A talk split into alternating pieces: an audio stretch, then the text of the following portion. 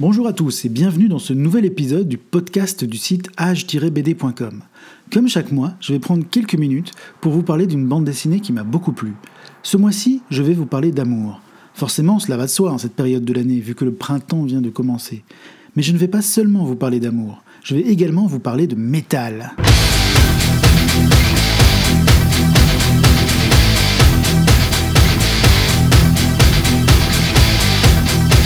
Non, non, rassurez-vous, ce n'est pas de ce métal-là qu'il va être question dans ce podcast.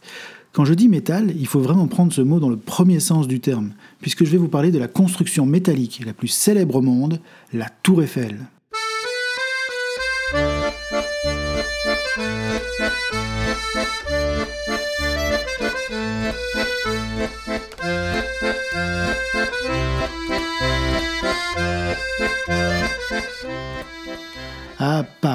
La ville des amoureux, la ville lumière. Est-ce qu'on s'imagine encore Paris sans sa tour Eiffel? Et pourtant, comme on le découvre dans la bande dessinée A comme Eiffel de Xavier Coste et Martin Tristram, cette fameuse tour a dû affronter beaucoup de résistance et de détracteurs avant de finalement être érigée en plein cœur de la capitale française.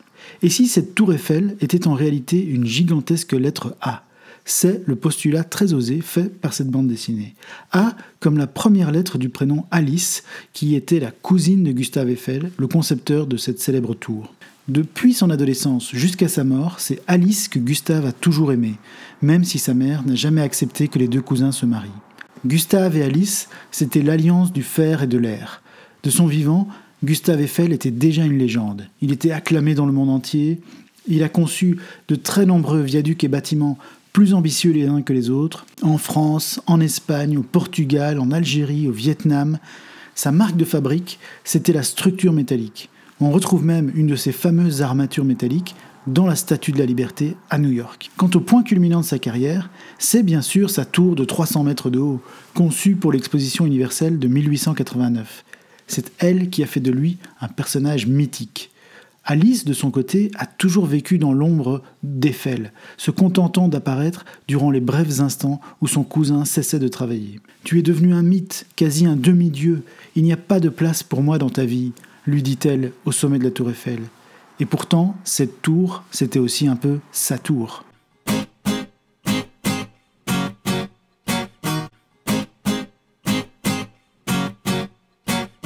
Alors pourquoi est-ce que j'ai apprécié cette BD Avant tout parce que A comme Eiffel n'est pas une simple biographie scolaire sur Gustave Eiffel.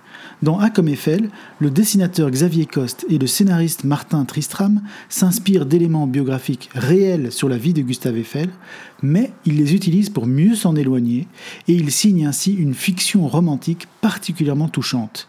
Autrement dit, A comme Eiffel n'est pas totalement fidèle à la vie de l'ingénieur français, mais peu importe. Ce qui est très enthousiasmant dans cette BD, c'est qu'elle parvient à donner corps aux rêves et aux tourments de Gustave Eiffel. Les auteurs de A comme Eiffel transforment Gustave Bonnickhausen, qui était le vrai nom d'Eiffel, en un véritable personnage de roman, en mettant en avant à la fois son côté brillant et sa face beaucoup plus sombre.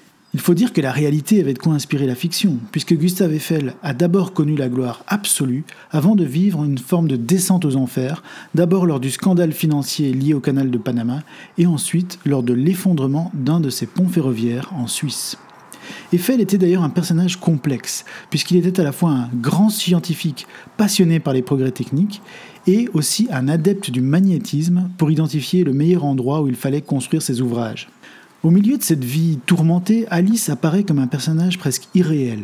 Elle est surtout l'une des seules devant qui Gustave ose laisser tomber son armure. A comme Eiffel est une biographie graphique à la fois osée et poétique. Cette BD est donc vraiment une bonne surprise parce qu'elle marque aussi le retour au premier plan du dessinateur Xavier Coste, qui est déjà l'auteur de deux biographies graphiques très remarquées, l'une sur le peintre Egon Schiele et l'autre sur le poète français Arthur Rimbaud.